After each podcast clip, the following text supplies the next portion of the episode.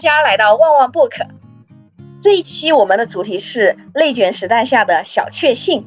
因为疫情已经持续了两年多嘛，每个人的生活和工作随时都可能面临着被打断的风险，我时常感到焦虑、烦躁、沮丧，也渐渐失去了对生活的感知。但其实生活中有很多瞬间。还是会感觉到很快乐的，所以说，其实我们就四位主播想聊一聊生活中有哪一些瞬间让我们感觉到还是挺幸福的。我们需要这样的瞬间来补充一些面对现实的勇气，将生活继续下去。我是大多数时候快乐，通常不快乐不超过一天的晶晶。我是每天都在生活中寻找小快乐的大滴滴。我是偶尔郁闷，偶尔自嗨的叨叨。我是持续性浑浑噩噩，偶尔呃踌躇满志的 CP。听完刚刚大家的介绍，刚刚叨叨提到你偶尔自嗨，那是哪些小事情会让你偶尔感到很自嗨，偶尔感到很快乐呢？哦，我有时候可能 看一看到一些美食啊，或者是看到一些喜欢的主播吃美食，我都会很嗨很开心，都会笑很久。嗯。那你其实最近在减肥哈，但你还是会看到美食，还是会感觉到很解压、很开心、很开心吗？更更开心啊，因为我就很多天都没有吃，然后看到别人吃的很开心，我就更开心。我去，你是看到别人快乐，所以你快乐是吧？对对。好 的。OK，好。那而且你喜欢的主播，你就能感受到他的感受。哦，而且是你很喜欢的主播，他在吃一顿很丰盛的美食，你就觉得很快乐。然后你自己有很久没有吃了，你看到别人吃，对，好吧，我只能说你这你其实很善良。然后你看着别人呃你喜欢的人开心，然后所以你也很开心。是啊是啊，还有一种视觉上的满足。哦，以及就是假装我吃了，但是我没有胖。对对对对对，我觉得这个很重要。对，哦，是不是？其实，在看别人吃美食的时候，你自己也会分泌那种，呃，多巴胺，是吧？哈。对，因为他会描述的很细致，每每一个食物是什么味道，就会觉得哦，自己其实也能已经了解它的味道了。哦，也体验过一遍了。对对对对，然后你还很喜欢看美女、看帅哥，是吧？我看喜欢看《动物世界》更多一点，是吗？你有这么有深度吗？对，我看《动物世界》《热带雨林》看很多遍。OK，好的。中央电视台九台纪录频道。哈哈哈！全是安利。对，我每天都会看。哦，还每天都看啊，而且是。嗯，对，经常只要有时间就会回放一下他的那些动物，关于动物的，以及。自然的一些频道，CT，你觉得小有哪些小事情可以可以给你快速充电吗？我觉得有有有几件，嗯，是我的充电法宝。几件。OK，第一个就是呃，因为我住在花市旁边，所以我每一周都会去买花，然后嗯，特别便宜。然后你进入花市那一瞬间，你就会觉得有被。快乐到是因为你能看到那么多种类的花，然后特别的鲜艳。因为在花市嘛，所以就批发是非常便宜的。你可能每一周花三十块钱就可以大概有二十多支多头的玫瑰，所以就非常便宜。然后你可以买到呃很新鲜的花。然后每一周我我基本上都会去买，然后回来插花的过程也是非常专注的那个过程。然后你每一周看着那个花，每一天的状态都很不一样。我以前是不喜欢插花的，我觉得很浪费时间。后来我发现插花的过程很专注，以及真的能够看到，你观察的时候，你会看到那个花每一天的状态都不一样，从花苞，然后到呃每一周它可能都会开放一点点，而且它随着你环境的变化，其实它的花的状态是很不一样的。所以这件事情让我就觉得，好似乎看到了那种自然和生长的快乐。其他的两个充电法宝就是，嗯，喝茶和冥想。嗯，OK，对，当然终极大法宝就是睡觉了。我我特别喜欢睡觉 是吗？啊，那迪姐呢？你有什么那种充电的法宝吗？我每天都有两个很大的快乐。嗯，连下班的时候都很快乐。下班的时候，哎呀天哪，我们竟然忘了这一点。嗯。然后第二是我每天下班到家之后，两只猫都会争先恐后的扑向我，啊，然后扑猫的时候就很快乐，超级的快乐。哦，对，的确是养猫了是吧？哈，嗯，而且你不仅是家里有猫，公司也有猫，你养这么多猫，养猫的成本是不是很高啊？其实养猫成本最大的是在猫的罐头和零食，它的猫呢都不爱吃罐头，然后我我不太爱喂它零食，因为我本人也不吃零食，所以成本还好。我看了一下，这嗯就是我两只猫的话，大概一大包猫粮可以两个月吧，所以平均到每个月的成本应该不到两百块钱，啊，包括猫砂。哦，这是几只猫的成本？两只猫，只吃猫粮的成本。这么便宜吗？我都一直没舍得养猫哎。对呀，猫其实贵的是第一是看病，第二是零食，就各种各样的零食都是比较贵的，就跟我们人一样，其实主食是很便宜的。然后我们家猫吃的猫粮是百利，还是挺好的一个牌子，但是就不贵。办公室的猫，因为办公室猫很多很多，因为它有流浪猫，就是常住的猫应该有四五只，然后吃的猫粮就是国产的。所以成本，呃，就是更便宜一些。我我一直看到身边其实确实好多人养猫啊，好像就是可以，就我就总感觉很难去对一个另外一个生命负责，然后就有点恐惧，然后就一直还没有养。会不会有那种恐惧感啊？就是会不会觉得？天哪，它是一个生命，嗯，毕竟自己还在四处漂泊，嗯 对对对，呃，特别是之前是那种状态，那现在呢，我感觉我可能就哎，呃，那就到广州，可能不，现在近阶段是不准备再继续跑了，但是我还是会觉得，那我要另外养另外一个生命的话，我还是觉得有一点点，就好像有一个心理障碍，嗯。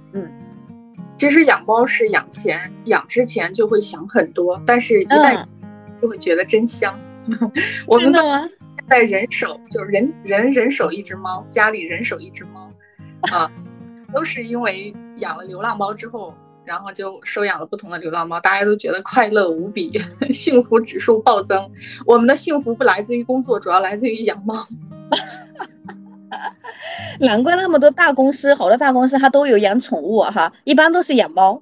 除了养猫，然后我想问一下，比如说大家生活中有哪一些低成本的物质投入，但是呢可以带来很多快乐的那一种，就是可以花很少的钱，但是呢花很少的钱可能买了某种东西，或者说体验了某种东西，但是它带来了很多的快乐。我最低成本的就是看韩剧、日剧。因为我觉得韩国、日本的内卷文化比较成熟，他们已经习惯了被压抑，所以他们有很多缓解自己压抑的那个文化。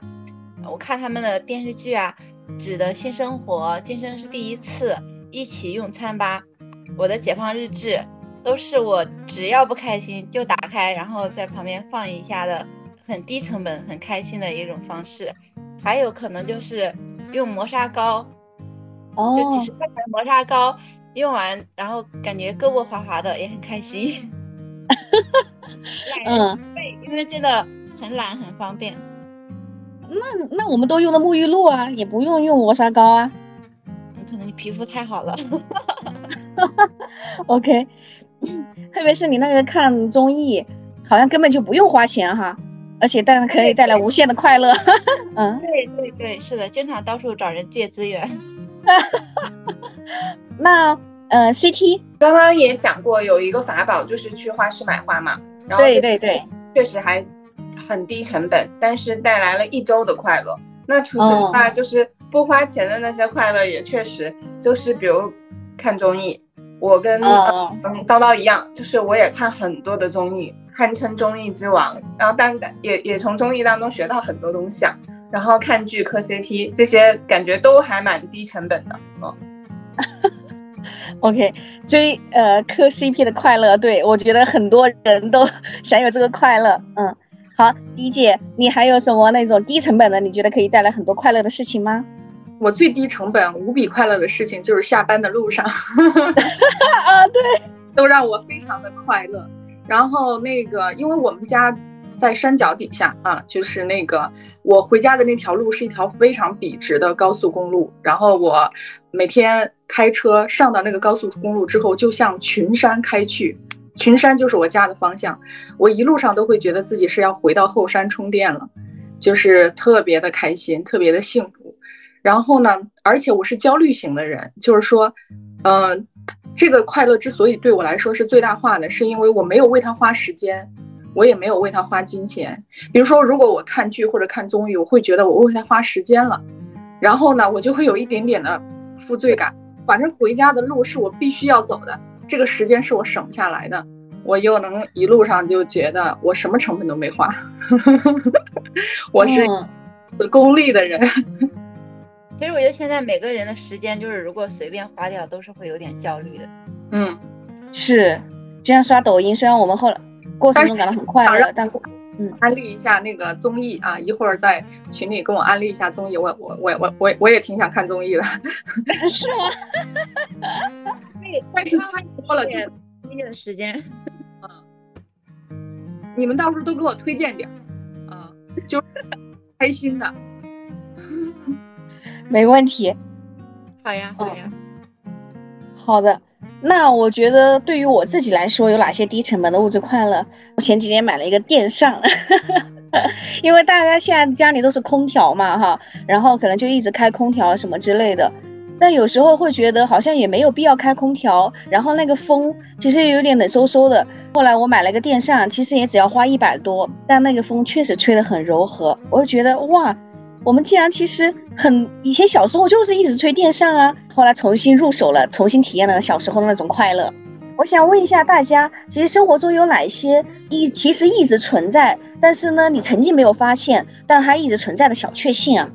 也也是最近才发现的几个，看天空的变化，就是因为最近天气比较热，然后最近可能广州这边的天气变化也比较呃大，所以。每一天看到那个天空的云都就多姿多彩，有各种样子。然后看到呃粉红色的天空这件事情，其实我是之前不做的，因为嗯我也是一个感觉好像所有的时间都需要充分利用的。我在车上的时候可能就会呃戴着耳机，我我全天都会戴耳机。这件事情也值得就是来聊聊，就会听各种播客或者音乐，然后一般都是即使是在车上。可能我都会在刷手机看一些东西，但是有一天我偶尔就是望向窗外看那个天空，就会觉得哇，原来我我好久好久没有看天空了，然后有这么多的变化，然后那个呃云的姿态，就你能发呆看很久，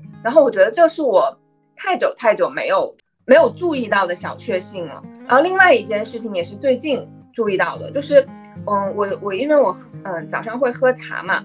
然后我就买了新的那个壶，还有新的那个电磁炉。我我当我那天在用的时候，我就会觉得有，就找回了小时候在呃开学用新玩具、新的文具那个快乐，我已经很久没有了。然后我我因为用那个新的壶就特别兴奋，就觉得好像哇是开学的时候包新的，拿着新的呃书包、新的文具盒包的新的书皮。然后那一天，我真的因为用心的壶，我就是自然醒了，然后就找到了好久没有的那种小确幸了。当然还有就是每一天回回家的时候，博士会给我开门，嗯，就这个也是发现，呃，是小确幸的，就是家里面有人在等着你，然后他会在你没敲门，他就会给你听到你的声音，然后就给你开门，嗯，这件事情还还蛮美好的。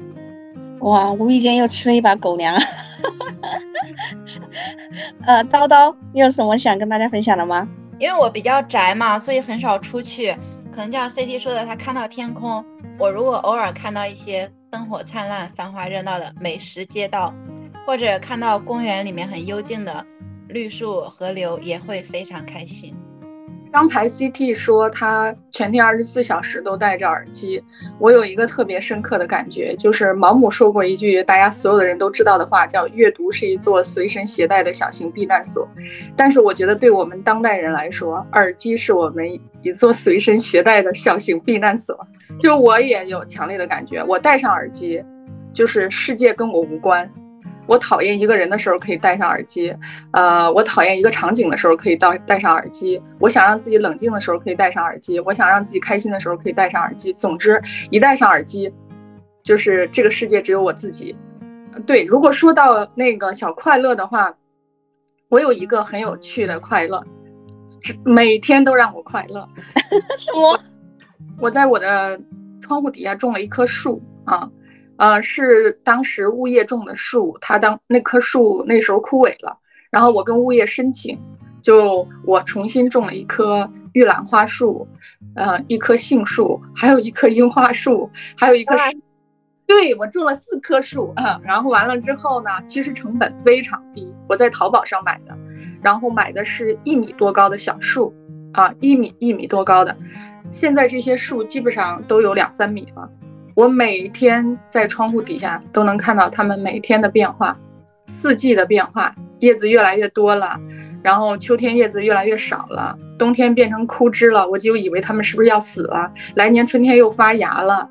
然后呢，去年我的杏树结果了，特别的甜。然后每年那个呃，我的杏树开杏花的时候，小区的人都在那儿拍照。而这些小树从一米多长到现在这个样子，也就有才两年的时间吧，两年多的时间，两三年的时间。但是我每天站在我们家的那个阳台的窗户，那个窗户非常大。底下就是我的四棵树，我的四，我每天都能看到我四个孩子在成长，然后我又不用费功夫。就是养树打理他们会很麻烦吗？就是我的杏树和我的，我想想，我那棵杏树和我的柿子树曾经生过虫，我专门去买了药，配了药，然后给他们杀虫，然后但是只就生病只有这一次。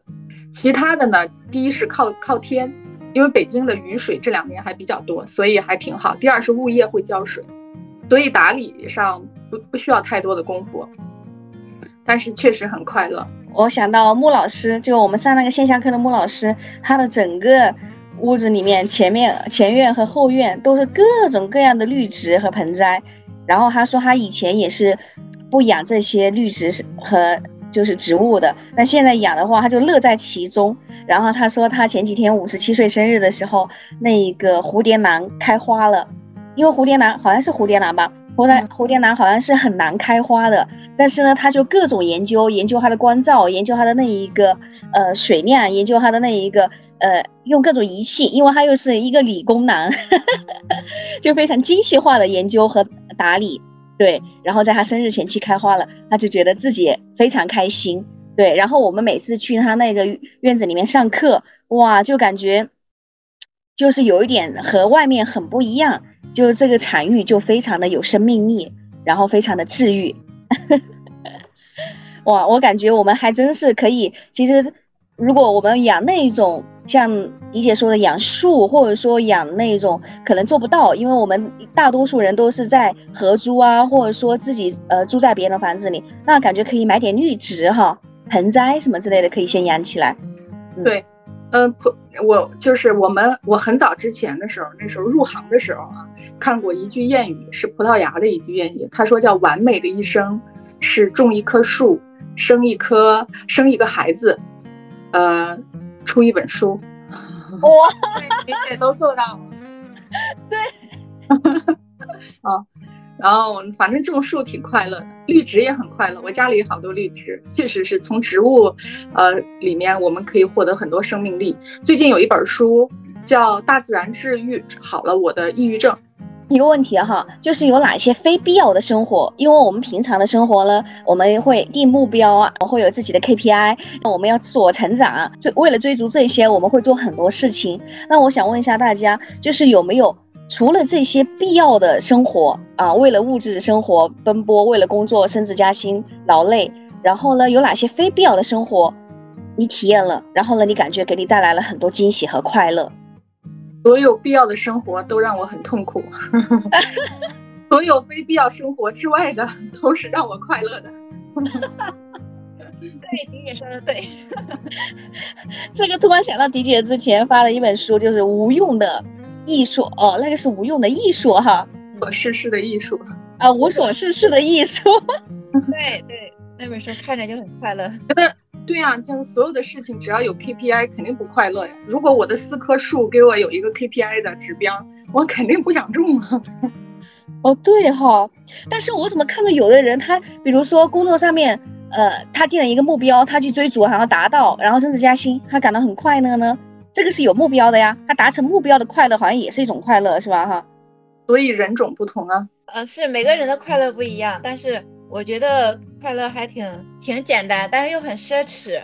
对于我嗯来说，可能非必要生活就是能获得快乐的，就是和朋友漫无目的的聊天，聊几个小时，对我来说觉得既奢侈又快乐，因为你也浪费了另外一个人的时间。能一起快乐，就很难得。是的，是的，就是因为其实我们我感觉最珍贵的就是时间，然后呢，在这一段时间内你们彼此陪伴，是吧？哈，一直聊天，我觉得我们现在录播课就是，对对，是的，是的，我每周跟你们聊天真的就很开心。还有就是我任何时候只要回到当下都挺开心的，哪怕我是在工作，我只要回到当下都很开心。我的不开心主要就是担忧未来嘛，就是或者是担忧那些还没有发生的事儿。不管我是在插花还是在种树，只要我担心它的生死，我都不快乐了啊！我只要担忧那些没必要的东西会不会生虫啊或者什么，我就会马上不快乐。所以只要回到当下，我马上就很快乐。呃，工作它让我不快乐，主要是我担我总是考虑工作的意义和价值。一旦考虑这些，我就不快乐了。不考虑这些，其实工作本身还是让我快乐的。哎呀，我感觉有时候想太多，真真不容易快乐。我去，是的，是是的。哦，CT 你有吗？就是哪些非必要的生活给你带来了快乐？我刚刚还想了还蛮久的，我不知道就是这种必要和非必要它的区分是什么。但后来我想了一下，就是我觉得这纯粹是我自己创造出来的，就是嗯，我确实还蛮担心我的生活就是是一成不变的，所以我会增加非常多的体验增量。就我我自己给自己设置好多实验计划，就每一周他都要去探索一些新的东西，然后我会觉得，嗯，起码我的生活不都是这么枯燥的，然后我就定自己的实验计划，比如说，呃，去体验一个新的餐厅，我没有去过的，然后去跟一个陌生人聊几句，就这些有的没的的，我都会觉得，嗯，每周都要增加一些，让我的那个体验增量丰富一些，我觉得这是非必要的，但是就还是会给你带来很多平常生活之外的一些呃，就是意外的惊喜。嗯，我就把它定义成 CT 的实验计划的。哇，你这个听起来很高级。嗯，我的话，比如说我昨天和朋友一起逛街，然后大采购，大包小包，各种这个适合你，那个不适合你，然后我自己看着，嗯，好开心啊，然后去买了很多喜欢的衣服。哦，这个算不算必要生活了？哎，反正就是昨天很快乐。对那你的朋友是男朋友吗？不不不，是我的高中同学。我今天过来深圳找他了，而且你知道吗？买衣服这个我觉得很靠审美的，我这个人审美又不行，我所以说我就特地跑来深圳，因为我这个朋友他审美很好，然然后又很了解我，知道我什么风格，我去那就很快乐呀。所以说一下子就买了十来件。对于我来说的话，呃，我觉得与人的链接，哇，我觉得有时候真的很奇妙。就是我想起，就是去跟别人见一面。然后呢，本来其实只是说，哎，去吃一顿饭，但是聊着聊着，哎，好像还可以一起做点事情，就好像，因为其实我觉得一切都是在创造中，一切都是在变化的，哇，有一个点，其实后面可以衍生出很多的东西。嗯嗯，我也觉得这个可以带来很多惊喜，嗯碰撞产生变化。那就会有很多惊喜和碰撞出来，生化反应。嗯嗯，好，那我想问一下大家，呃，有没有哪一些事情是你第一次做？第一次做哪些事情让你体验到了很多快乐？对，因为我们日常的生活好像每天都是日复一日的那种重复啊，就是按部就班啊。有哪些事情是无意间第一次做，然后呢给你带来很多快乐？好，我先说哈，我感觉我就是被朋友用小电驴载着在校园里面逛，哇，我真的好快乐呀！我不知道是不是因为我毕业几年了哈，然后呢，因为在大学校园里面，而且还有一点，就是因为疫情嘛，所以说呃也比较遗憾，很多大学都不能进去了。然后恰好他能够进去，其实他也是一个漏网之鱼，他一般应该也不能进去，但是他因为各种因缘巧合，他能够进去。然后就用小电驴呃载着我在大学里面闲逛，大学里面的那些树啊花呀，然后那些洋溢着青春笑脸的同学呀，那些哎步履蹒跚的老教授啊，哇，真的觉得好开心啊，嗯。这个就是呃，最关键的是他是你喜欢的人啊，对 对对，这个也很重要。然后呢，他又很会，哎呀，各种谈天说地、诗词歌赋。哎，我的天呐，我就觉得这是人可以享受到的快乐吗？反正我就是觉得，天呐，太奢侈了，太快乐了。嗯，恋爱谈的挺值的，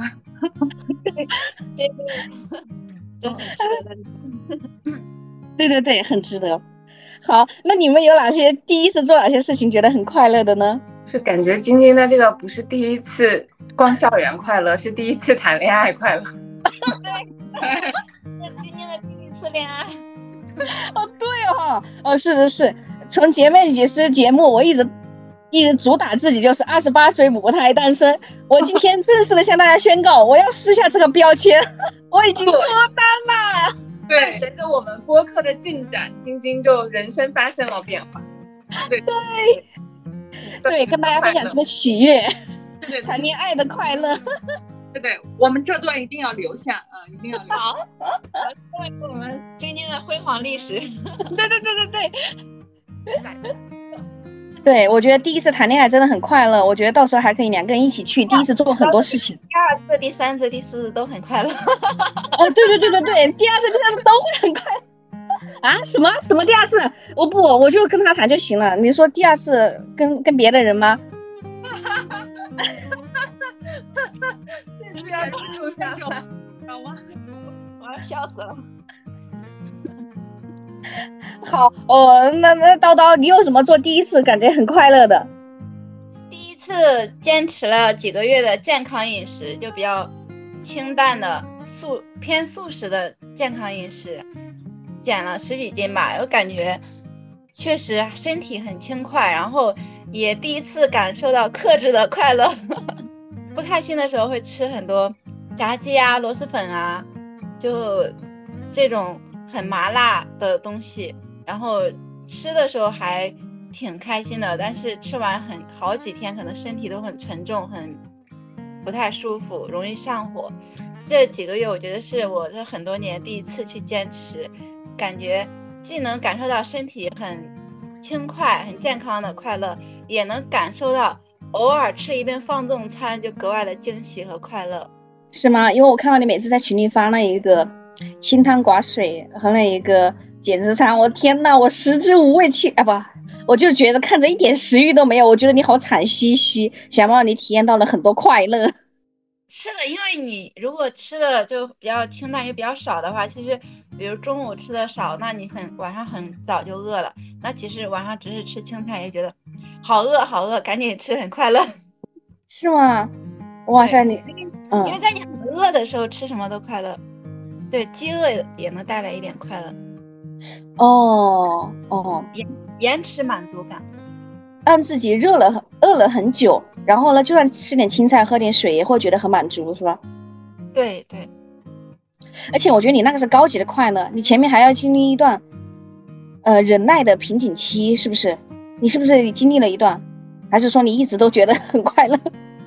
嗯，可以转移注意力啊，你想一些别的事情，然后。嗯，瓶颈期就能度过了。OK，你瓶颈期呃大概有多久？好像也没有很久吧，也可能是我身体本来就没有，就是人家说什么身体比较虚的人，减肥也比较快，就是是吗？瘦的快，胖的快，对。哦，因为我呃我朋友他他也想减肥嘛，但是我跟他分享了你的案例嘛，然后你从一百二十多是一百二十多吧？一百一十多。从从一百一十多到现在一百来斤，对，没有，然后九十多，我操！哎呀，我去，我他妈不说话了，我真是醉了。嗯，嗯，对我我也跟朋友分享了你的案例嘛，然后呢说你从嗯一百一十多，然后一下子到了九十多，其实也才花了两个来月的时间吧。对对，他就觉得好惊奇，但是他就觉得我做不到啊！我要我去每天吃那一些清汤寡水，我觉得真的是那好像人生还有什么意义？本来一天你就已经够累了，然后吃这些东西，你觉得你有什么建议给到他吗？转移注意力啊，想一想感情、工作的烦恼和痛苦、惊喜。啊，你是说当你饿的时候，呃，就转移注意力，然后当自己饿到一定的程度的时候，就去吃那个呃减脂餐，是吧？对对对，多转移注意力。要多转移注意力，度过那个瓶颈期，然后体验到后面的克制和高级的快乐，是吧？对对对，好的，我到时候转告给他，他就在旁边，他听到了。CT，你有什么那种第一次做，然后让你感觉到很快乐的吗？我刚刚也说，其实我会去去嗯做那些实验长第一次尝试，但其实我我发现，我不知道大家怎样，也也还蛮想聊的。我就觉得我好像体验的那些快乐都并非是纯粹的快乐。我觉得也许我第一次尝试的快乐是比较复杂的。我觉得我是在一个提纯的过程当中。其实我第一次尝试很多东西，我都觉得那个过程当中当下并非是快乐的。比如我第一次去跳超级星星，我觉得自己很弱鸡。然后我第一次去打手碟，因为说那个手碟是宇宙的声音嘛。然后我去体验那个手碟的时候，嗯。我就会觉得，哎呀，特别关注自己是不是，呃，协调，然后打出的声音是不是好听的，就当下会有一些纠结，会觉得是不是自己做的很好。但是你做过这些之后，我就会慢慢的发现，我觉得它确实有点像提纯的过程。你经历了那个起起起伏伏，嗯，然后你最后你回忆，我就觉得第一次做的这些事情还都是挺快乐的，就他。经历了那些，呃，比如说自责，然后纠结，然后最后你会发现，哎，不管怎么样，你都做了一件，嗯，不同的事情，你都去体验了。然后我觉得他尝试第一次的时候，真的蛮像一个提纯的过程的，所以我还蛮喜欢去体验各种东西，因为我觉得，嗯，不管怎样，它都带来了一些新的经验。然后我又去做了一个提纯的过程，当然过程当中，我觉得确实。偶尔的时候，我在想，为什么我会来？为什么我要去体验这些？感觉好像有有很多个瞬间，都会觉得自己又增加了一些负面体验。但是做完了这些以后，你会发现，哎，其实还是收获了很多呃新鲜的东西。哇，你这个说的很深刻啊！因为因为很高级，很高端。对我，我真的是每一次都是这样子的，我就觉得当下都好像并非都是快乐的，但是你做完以后，我觉得这挺复杂的。就你做完，感觉你好像又 get 了一件事情，也许是这这个快乐吧。对，因为可能给给我们大家第一印象的话，要快乐的话，那刷抖音啊，然后呢吃西瓜呀，吹风扇啊，然后听歌呀，好像就是。单纯的就是一种快乐哈，就是一种感受，很快乐。然后我们也一直在聊有哪些事情可以给我们带来这种快乐。但你给我们一种感觉，就是说，哇，快乐它不是一种单一的那种感受，它其实是一种可能包含了很多情绪、很多感受，最后的一个一个集合体。然后你回忆起来会觉得很快乐。嗯，因为我觉得我的大部分的快乐真的并非都是特别纯粹的。我刚刚也说，好像。好像确实是夹杂了很多东西，呃，复杂的情感体验啊。当然也有那种，我刚刚也说，也有那种非常纯粹、无意之间的小快乐。嗯嗯，理解。我昨天就是周六的早上要去社区讲书，这是我们的呃出版局布置的一个工作任务啊。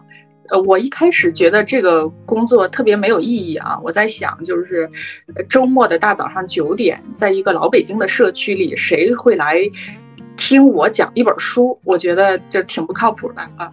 但是后来我想，既然我接了这个工作，我就认真对待。然后周五的晚上呢，我在做 PPT 的时候，我就在反复的想这本书到底什么地方打动我。后来我总结了五个故事，然后周六的大早上呢，我就到了社区。然后果不其然，就稀稀拉拉，也是老头老太太。呃，对，然后二十多个呃让我特别佩服的早起的人啊，然后呢，我就呃，但是我调动了我全部的能量啊，讲讲讲完了我这五个故事，就整个一个小时，我觉得他们听得很认真，还不停的跟我互动，然后他们提的每个问题，我都是特认真的。和拖出来的都是我真实的感受和真实的感觉，没有说一丝的虚假的话。虽然这是一个，呃，政治的任务，但是我用很不政治的态度去对待的啊。然后后来我我回来的路上就挺有幸福感的。我在周末的早晨跟一群七老八十老海儿老太太交流书，也能交流的这么开心，我就意识到，跟人的连接，只要你是真实的、真诚的，然后就是真心的。我觉得不管你跟任何人在一起，你都会感受到快乐。所以我特别不愿意跟人交流，但是每次交流之后都会觉得很开心。是，我觉得确实还是要，因为我们现在很多手机啊、电脑什么之类的，好像就是很是玩游戏啊、刷抖音啊这一些，就好像也没有说每次自己总是一个人独处哈，在家里啊什么之类的。那确实可以多走出去和人产生真实的连接，那种会有很多快乐。然后迪姐说的还给我一个感受。对，我记得迪姐以前跟我说要日行一善，因为我们刚刚呃谈论了非常多的快乐的方式嘛哈，那我现在想问一下大家，有哪些快乐的方式是你强行安利，想要强行安利给大家的？撸一只真实的猫，无比的快乐，是吗？强行安安利养猫是吧？对，这是我的理想，我等，我希望我有生什么 余生有机会撸一只猫。对对。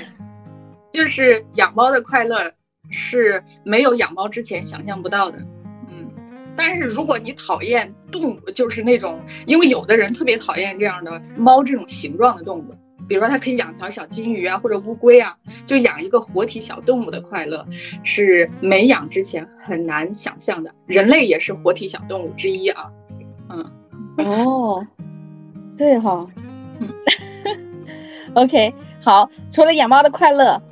叨叨，你有什么强行安利给大家的吗？对我刚才有提到，呃，磨砂膏啊、香薰啊，都比较适合又宅又懒的人。然后可能就是还有一个可以推荐给宅又宅又懒的人的是，就是中央二台每天下午有美食频道，中央九台每天 上午和下午都有那个关于动物啊、自然的纪录片，都很好看。就是我虽然大家都在下班，大家大家都在上班，叨叨，你考虑一下实际情况。看回放，看的都是回放，因为你看回放更快乐，可以把广告快进过去。哦，对对，就是最简单，然后最最低成本的快乐，非常快乐。嗯，然后又不是刷抖音的那种片段，是吧？哈，那下班回家了之后，呃，直接就在网上面找那个呃动物世界这种回放，是吧？对对，看他中央九台的纪录片的回放，中央二台美食的回放。对他这前几天中央二台在放那个江湖菜，然后还有放水果，讲水果的就是前世今生。中央九台之前也有讲过，就是各个品种，比如讲讲番茄番茄的一个整个的完整的纪录片，就挺好看的。嗯，而且他们这种拍肯定是真的是很精心良的制作的。嗯，对对，很。既美又精致的一个制作，嗯，好，呃，CT，刚刚迪姐说养猫的快乐，就是我没有实现养猫的快乐，但是我们家楼下有一只小白色的流浪猫，然后它每一天都住在那里，然后我们就会去喂它。虽然我没有实现养自己家猫，但是我实现了养流浪猫，我确实体验到了那一一一一点点快乐，因为还不是我养的。但可能这个快乐更纯粹，因为我不需要照顾它，我只需要喂它和撸它。然后它每天晚上我回去，早上我去上班的时候，就你就会叫它，然后它就会喵喵喵的出来。然后你每天晚上回去喂它的时候，它就会跟你贴贴。我真的体验到那一刻，我体验到了快乐，就是它会它会翻那个肚皮，然后让你挠它，然后它特别干净，就是你会发现它即使是流浪猫，但它特别白。然后特别干净，把自己打理的，你去喂它的时候，我真的是感受到了那个纯粹的撸猫的快乐。然后它要跟你贴贴，你就会觉得其实它应该也不是因为你它跟你贴贴，就是你喂它嘛，好像似乎建立了一点点连接，天都会过来跟你贴贴。我会觉得哇，它跟我贴贴的时候我超幸福。我觉得假如果没有能够实现养猫自由，那你可以去喂喂流浪猫，你也会发现其实有有一些意外的惊喜。另外，我是最近。呃，发现了一个快乐，我也安利大家。就是我以前不会用那个精油，然后我最近呢就被安利去用精油，然后我会发现哇，真的有的时候气味也会带来一些快乐，呃，是真的。然后用不同的精油，然后用那些扩香木，就这个扩香木才十五块钱，然后你会滴几滴精油，你会发现不同的味道给你了特别多不同的感受。这个也是我呃最近。找到的一些快乐也安利给大家，可以试试精油。嗯嗯，精油啊、香薰啊这种是吧？哈，嗯，嗅觉上面是可以带来很多幸福感的。嗯，对。我想插播一句啊，就是刚才那 C T 说那个小猫翻肚皮，你知道，就是你知道我吗？如果今天的工作让我觉得精疲力尽，很多的时候是精神上的消耗啊，不是体力活有多累，我精疲力尽的回到家。就是最累的时候，我就会直接躺在我们家的地毯上，伸个懒腰，然后我们家的小猫就会过来躺在我身边，把肚皮翻过来，然后看着我，你知道吗？哎，特别疗愈，你知道吗？特别可爱，好吧？完了，说完了。对，又是养猫的快乐。